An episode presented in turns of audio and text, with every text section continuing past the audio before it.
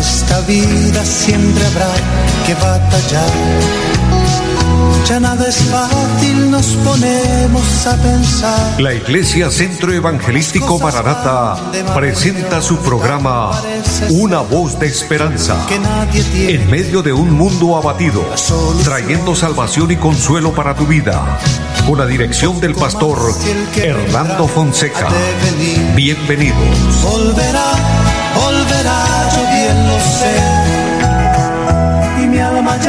se desespera por Hola a todos, muy buenas tardes. Es un gozo saludarles, bendecirles en el nombre del Señor, dándoles por supuesto la bienvenida a este su programa, Una voz de esperanza. Un saludo grande también a nuestro amigo Andrés Felipe, quien está en la parte técnica del programa, y a todos los que a través del Facebook nos acompañan también, nos siguen y nos ayudan a compartir la programación, muchas, pero muchas bendiciones. Y a todos en los diferentes lugares y que a través de la radio eh, nos escuchan en muchos sectores. Les bendigo de una manera especial. Deseo que la bendición de Dios esté en sus vidas, que estén pasando una tarde bendecida en el Señor. Este es un tiempo que Dios nos regala, un tiempo de bendición. Son unos minutos muy agradable donde le damos espacio al Señor para que nos hable. Damos espacio para la palabra de Dios, que la misma nos pueda bendecir, nos pueda edificar. El Señor Jesucristo dice, no solo de pan vive el hombre, sino de toda palabra que sale de la boca de Dios. La palabra de Dios es viva y eficaz. Eh, este libro santo, la Biblia, donde encontramos el contenido grande de quién es Dios, cómo es Dios, cómo es el plan de Él con nosotros, el plan de redención, donde nos muestra eh, cómo llevar una vida agradable delante de Él y nuestro punto final, obviamente, alcanzar la salvación del alma, alcanzar una eternidad con Dios, porque recuerden, amados, que hay vida después de la muerte. Esto está profetizado, esto está anunciado en la palabra bíblicamente teológicamente, científicamente, está comprobado. Entonces, si sabemos que hay vida después de la muerte, sabemos que cuando el cuerpo muere ahí no termina todo. Por el contrario, en mi apreciación, cuando una persona sale del cuerpo, cuando nos vamos de esta tierra, empezamos ahí a vivir una eternidad. Eso lo dice la Biblia, el, el profeta Daniel el capítulo 12 y el versículo 2 da una profecía muy, muy fácil, muy comprensible, cuando dice, muchos de los que duermen en el polvo de la tierra serán despertados, unos para vida eterna y otros para vergüenza y confusión perpetua. Luego el Señor Jesucristo vuelve y aclara esas palabras en el Evangelio según San Juan capítulo 5 versículo 29. Dice, no se maravillen de esto, porque todos los que están en los sepulcros oirán su voz y saldrán a resurrección de vida, unos para vida eterna y otros para condenación eterna. Entonces, la resurrección bíblicamente, eh, doctrinalmente, teológicamente y científicamente se comprueba que todos vamos a tener vida después de la muerte. Cualquier otra enseñanza diferente a esta, pues no está en acuerdo a la voluntad de Dios. Entonces, es mejor estar en armonía a lo de Dios, a lo verdadero, a lo que es edificante. Por lo mismo, prepararnos para un día ir a su presencia, prepararnos para si el Señor nos llama en cualquier momento, o si la trompeta suena, que también está a punto de suceder. El Señor viene por su iglesia.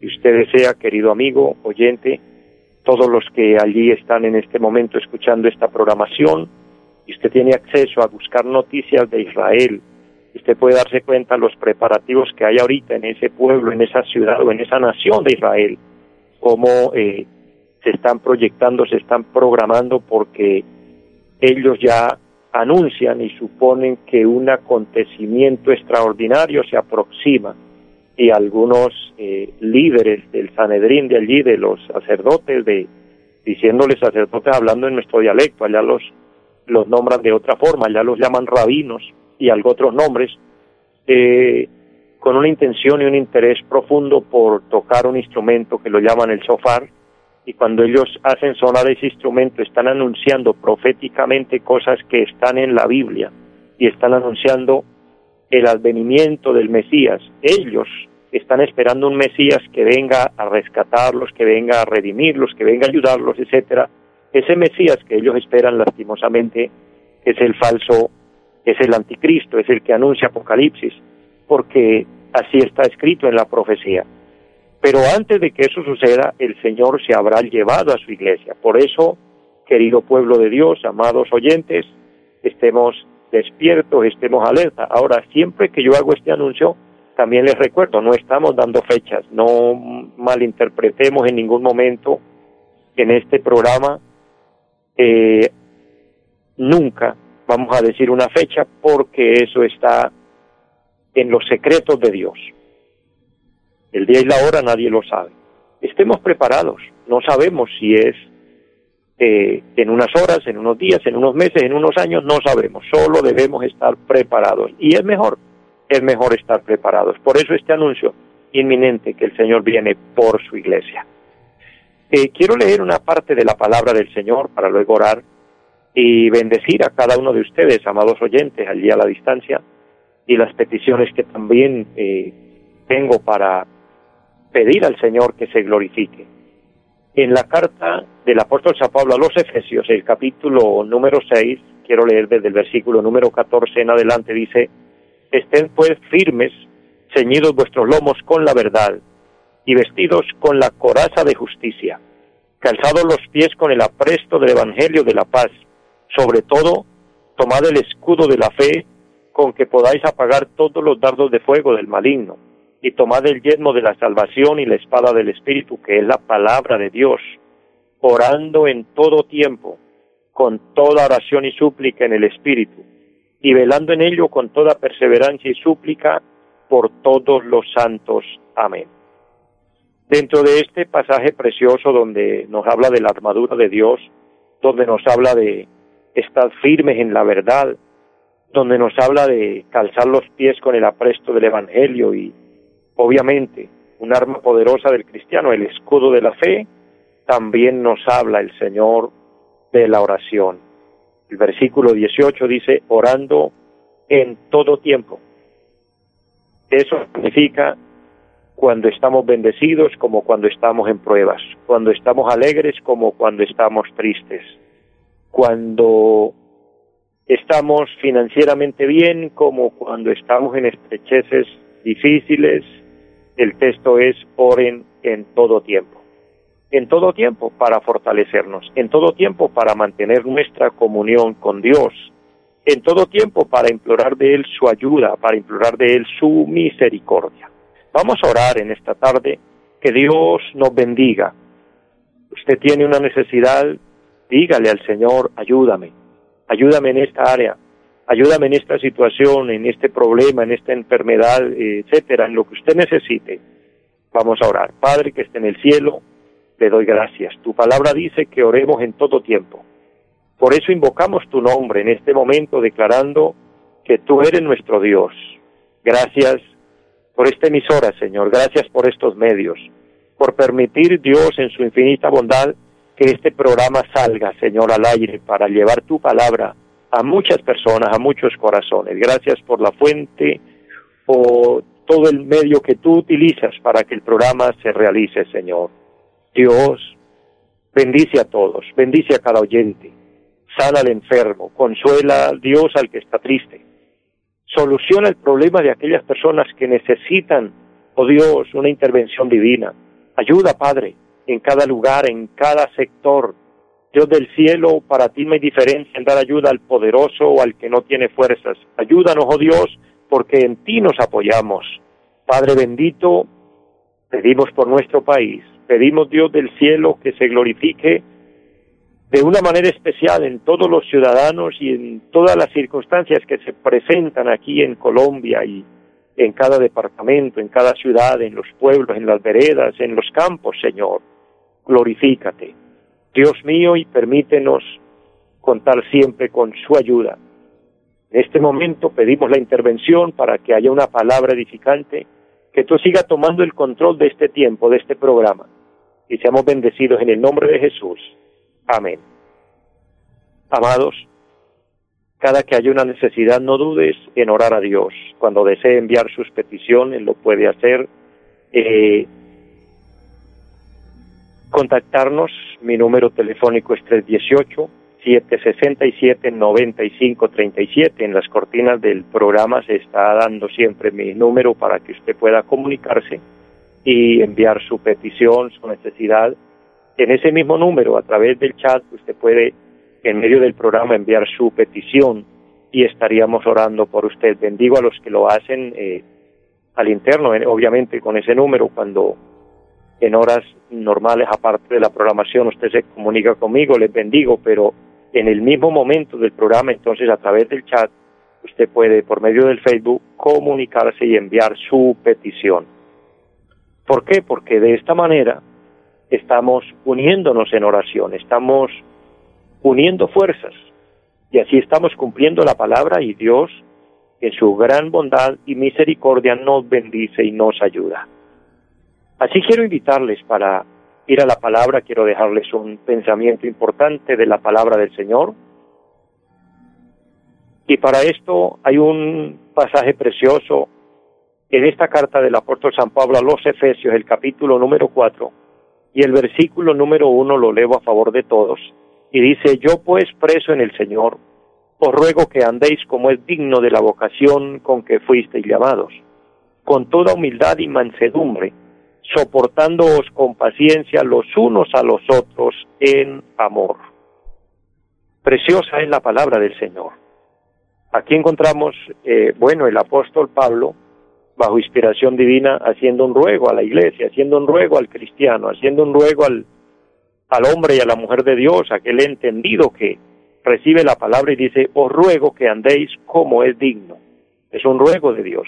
Cuando yo encuentro estos términos en la Biblia, que Dios rogando para que nosotros hagamos algo, como lo dice también en, Romanos capítulo 12, os ruego por las misericordias de Dios que os presentéis en sacrificio vivo y santo, agradable a Dios, que es vuestro culto racional. Dios rogándonos a nosotros me parece me parece un nivel muy alto, me parece sorprendente, porque es que lo correcto es que nosotros los humanos le roguemos a Él, que Él es el poderoso y el creador. Pero ahora Él, a través del Espíritu Santo y por medio de los hombres que fueron utilizados para escribir la Biblia, Dios nos ruega para que le busquemos, para que nos acerquemos a Él. ¿Por qué lo hace? Esto es amor en desmedida, esto es amor extraordinario, esto es amor grande. He titulado esta reflexión de hoy, eh, agradando a Dios en nuestro proceder. Amados, nuestras acciones, todo lo que nosotros eh, hacemos en la vida tiene, tiene un sentido, tiene un porqué. Y eso pues causa efecto y causa razón también. Entonces, es interesante, es muy importante que nuestras acciones, que nuestro proceder eh, vaya en armonía con la voluntad de Dios. Me parece muy razonable que pudiéramos entender que lo que hagamos sea de agrado a Dios. Porque qué triste que Él siendo el dueño, Él siendo el creador, Él siendo el soberano, el todopoderoso, quien nos da todo, porque Dios nos da todo. Mire, yo le digo algo en el amor de Cristo a cada uno de ustedes, amados. Cuando nosotros estamos laborando de pronto en una empresa o tenemos un buen patrón, alguien nos está tendiendo la mano y nos está ayudando. Eh, uno trabaja con gusto, hace las cosas con gusto, porque uno quiere agradar a ese patrón o agradar a esa empresa, etcétera. Uno quiere ser consecuente, porque si está recibiendo beneficios, lo más correcto, lo más obvio, es que uno trate de devolver pues, gratitud y la gratitud se devuelve no solo con palabras, no solo diciendo gracias, sino demostrándolo con hechos. Por eso hay empresas hay lugares donde hay trabajadores que permanecen en ese lugar y nunca, nunca eh, los despiden. Siempre van a estar ahí, a menos que sea por una razón ya de fuerza mayor. ¿Por qué permanecen? Porque son personas agradecidas, no solo porque están en todo momento diciéndole a su patrón gracias, gracias, gracias, no, sino porque con su actitud, con sus acciones, con su proceder, demuestran que están agradecidos. ¿Por qué? Porque están siendo consecuentes al beneficio. Ahora Dios nos da todo, absolutamente todo. Dios nos da la vida. La vida es de Dios, es un regalo de Dios. Valoremos que cada vez que amanecemos y abrimos nuestros ojos y tenemos fuerza en nuestros pies para levantarnos, es un regalo de Dios, es un don de Dios. Nos regala el aire, nos da la luz. Es obvio que nos levantamos de nuestra cama y por ende ya tenemos asegurado el desayuno. Yo sé que usted ya sabe que va a desayunar porque Dios ya le ha provisto con anterioridad y en la mayoría de los casos no solo el desayuno, ya tiene hasta el almuerzo listo, ya sabe que va a desayunar y sabe que va a almorzar. Y por ende sabe que en su regreso de su trabajo, de su faena, tiene su buena cena en la casa. Tiene un buen techo, tiene una buena cama, etcétera, tiene todo. De pronto un buen medio de transporte, una buena familia, una buena esposa, un buen esposo, unos buenos hijos, en fin, valore todo lo que Dios le da y usted amuebla su casa, su lugar agradable.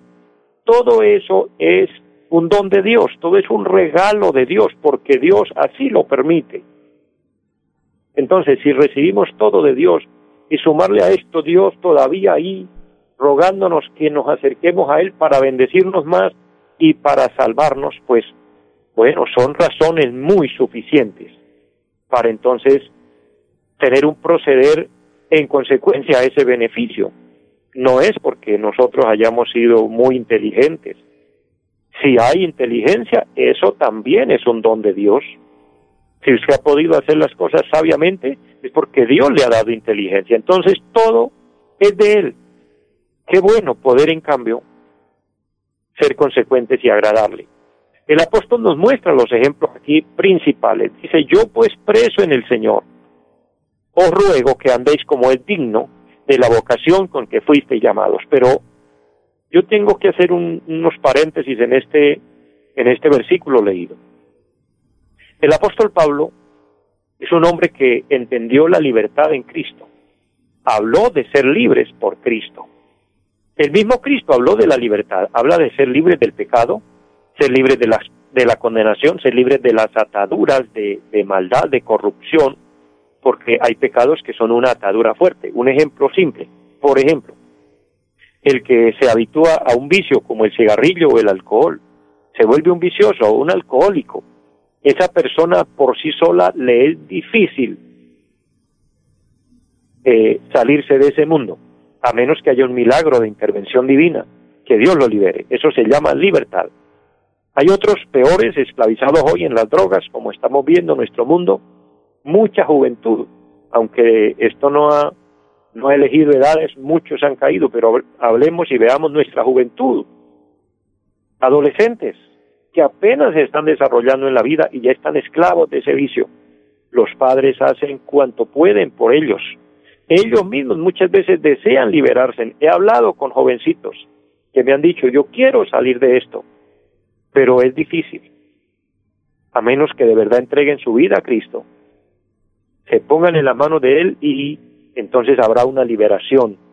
Pero no es cuando uno quiere, es decir, simplemente por una oración, ya, no. Es una decisión de la persona, de verdad, comprometida con Dios. Tenemos también en la iglesia testimonios de personas que han llegado y Dios los ha liberado y están ahí, pero eso ha, sido que la persona de verdad se compromete. Entonces, hablamos de esa libertad, ser libre de la esclavitud del pecado, ser libre de la condenación. El apóstol fue enfático en estos temas.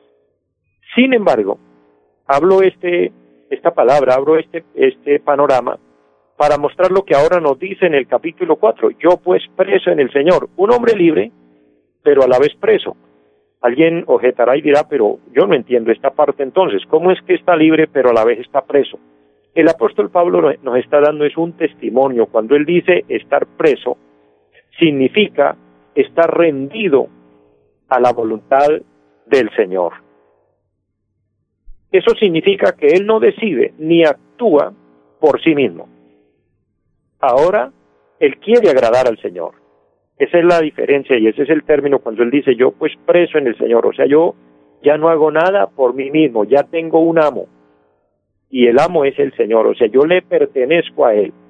Y esto para el, para la época en la que Pablo escribió esto y en obviamente las costumbres que habían y no sé si todavía en algunos lugares hayan esas costumbres de tener esclavos y que haya un amo, el esclavo tiene que cumplir, el, eh, el esclavo cumple la voluntad con exactitud de lo que su amo le manda. O sea, él no tiene voluntad propia. Si el amo le dice coma, come. Si le dice quede separado, tiene que quedar separado. Si le dice haga esto, tiene que hacerlo. Entonces, Pablo está aquí demostrando que él está tan rendido al Señor, tan entregado, que ya no actúa por sí mismo, que ahora lo único que le interesa, después de ver tan grande beneficio que recibe del Señor, ahora lo único que él le interesa es agradar a Dios. Que las cosas que él haga, todo vayan en armonización en la voluntad de Dios. Esto lo podemos analizar y, y ver eh, de pronto en un versículo más ampliado lo que el apóstol quiere decir cuando dice yo estoy preso en Cristo, estoy preso en el Señor. En la carta a los Gálatas, el capítulo 2 y el versículo 20 dice, con Cristo estoy juntamente crucificado. Y no era que Pablo estuviera literalmente en una cruz, él está hablando de que él está entregado, rendido al Señor. Dice, y ya no vivo yo, mas vive Cristo en mí. Y lo que ahora vivo, lo vivo en la fe del Hijo de Dios, el cual me amó y se entregó a sí mismo por mí. Lo que ahora vivo, la vida que Él ahora vive, las acciones, el proceder de Él ahora le pertenecen a Dios. Está entregado al Señor. Con Cristo estoy juntamente crucificado. ¿Y qué es lo que Pablo crucifica? Dice, ya no vivo yo. Querido oyente, querido hermano y amigo que me escucha, hay una expresión linda en Gálatas 2.20 cuando Pablo dice, ya no vivo yo. Ese yo habla de ese ego humano, habla de esa prepotencia, de ese orgullo, de eso que nosotros creemos que no la sabemos todas, con todo respeto, pero así somos los humanos. Creemos tener la razón en todo. Lastimosamente caemos en el, en el escalón de creernos sabios en nuestra propia opinión. Y sabe que ahí cometemos una gran cantidad de errores. El apóstol Pablo dice, para evitar todo eso, entonces ya no vivo yo, ni yo ha muerto, es lo que él quiere decir. Ya no soy ese orgulloso, prepotente, que hago las cosas a mi manera, como yo quiero, como a mí me parece, que a mí nadie me manda, que a mí nadie me dice. No, él ahora está preso en el Señor, a eso se refiere, preso en el Señor. Entonces lo único que le interesa es agradarlo. Por eso dice, yo pues preso en el Señor, o sea, yo ya estoy dando el ejemplo de rendición, de entrega al Señor, ahora les pido, por favor, dice, les ruego, que andéis como es digno. ¿Qué significa andar como es digno del Señor? Andar como es digno del Señor, andar como es digno de aquel que nos llamó, pues, amados, esto tiene una connotación muy alta. Andar como fieles representantes de Dios. Un verdadero hombre de Dios, una verdadera mujer de Dios debe ser un fiel representante de Dios. ¿Cómo podemos representar a Dios? Pues tenemos que ver cuáles son sus principales características. Número uno, Dios es, es, santo por naturaleza. O sea, una de las naturalezas de Dios, algo natural en Él es que Él es santo. Número dos, Él es fiel. Él es justo, Él es bondadoso y Él es amoroso o Él es amor entonces debemos parecernos a Él en esa particularidad, buscar la santidad, buscar ser fieles, buscar la justicia, buscar ser bondadosos, buscar ser amorosos. Dice el texto 2, andando con toda humildad y mansedumbre, soportándoos con paciencia los unos a los otros en amor. Esta palabra nos, nos lleva a aprender del Señor. San Mateo 11, 9, el Señor nos dice, aprendan de mí que soy manso y humilde de corazón.